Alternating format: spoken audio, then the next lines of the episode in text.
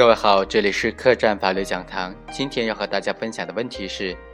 既有从重处罚的情节，又有自首等等从轻处罚的情节的时候，该怎么样准确的把握量刑的尺度呢？我们通过案例来具体分析一下。二零零九年以来，被告人黄某和被害人李某，他们两家人因为土地的租金、饲料款、邻里纠纷等等矛盾，经常吵架。某一次吵得非常激烈之后，李某到黄某的养猪场找黄某理论，并且发生争执。黄某随即用钢管将李某打倒在地，黄某又冲到李某的家中，持钢管对李某的孙子孙女和妻子进行打击，先后导致三人受伤倒地。之后，黄某自动到公安机关投案。法院经过审理认为，被告人黄某是因为民间纠纷矛盾。采用钢管打击头部等等的方式，非法的故意剥夺他人的生命，造成二人死亡、一人重伤、一人轻伤的严重后果，其行为构成故意杀人罪，判处死刑，立即执行。在本案当中，其实就存在着多个逆向的情节了。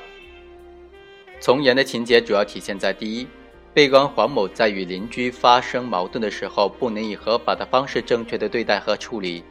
以无辜妇孺为发泄的对象。导致二人死亡，一人重伤，一人轻伤，罪行和后果都是非常严重的，社会危害性极大。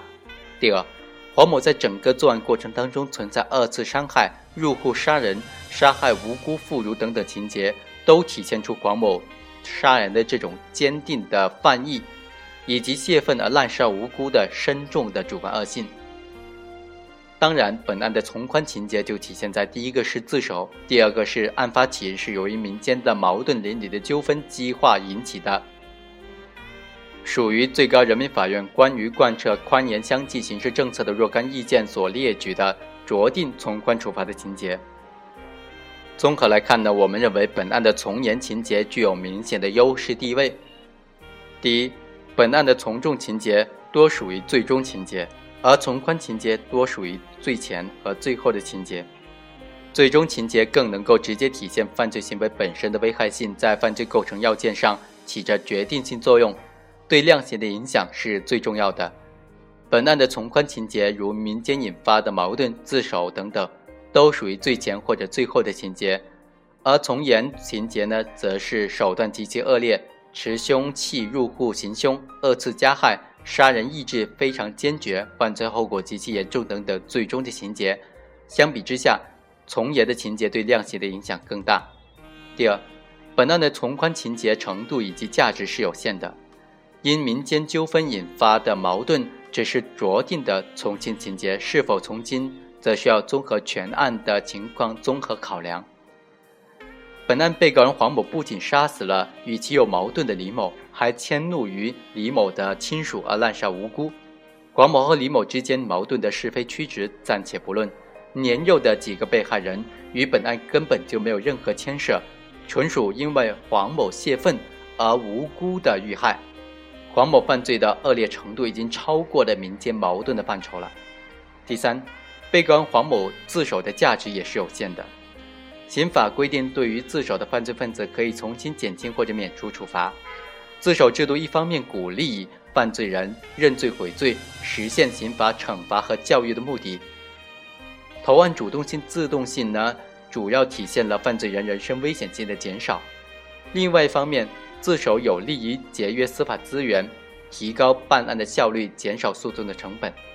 在本案当中，现场幸存的两名被害人都认识被告人，而且目击了整个作案过程。犯罪嫌疑人明确，即使被告人不报案，公安机关也可以马上将其抓捕。因此，被告人的这种投案自首对于侦破案件的价值是相对有限的。另外，被告人作案过程，呃，有若干停止继续实施犯罪的节点，如打倒李某之后，本来可以不闯入李某的家中行凶的。在黄某的家中行凶之后，本来可以不对李某进行二次伤害的，但是看到李某没有死，又实施的二次伤害。但是被告人在各个节点上都没有停止犯罪，反而更加坚决地实行这种杀人的行为，造成极其严重的后果，体现了极深的主观恶性和人身危险性。因此，他的自首价值是非常有限的，可以不从轻处罚。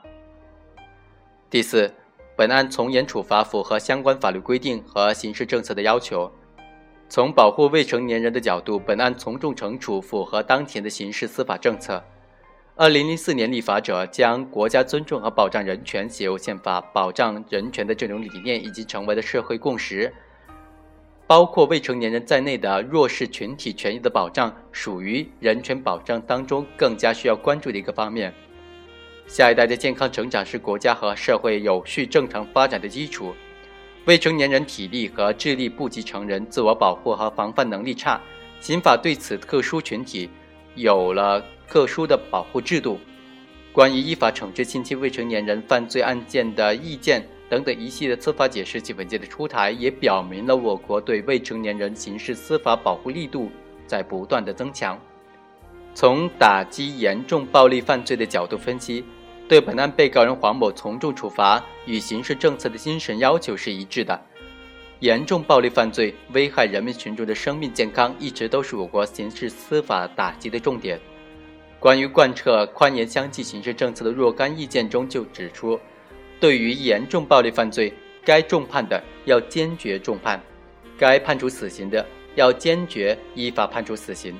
对于罪行十分严重、社会危害性极大，依法应当判处重刑或者死刑的，要坚决的判处重刑或者死刑。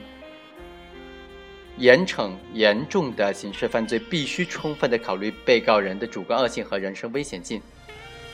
量刑意见也规定，对严重暴力犯罪、毒品犯罪等严重危害社会治安的这种犯罪，在确定从宽处罚的幅度的时候，都应当从严把握。由此可见。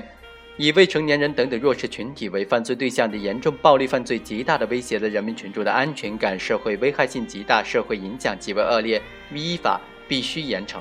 而本案就是这样一起严重的暴力侵害，包括未成年人在内的公民生命权和健康权的案件，属于依法应当从严打击的范围。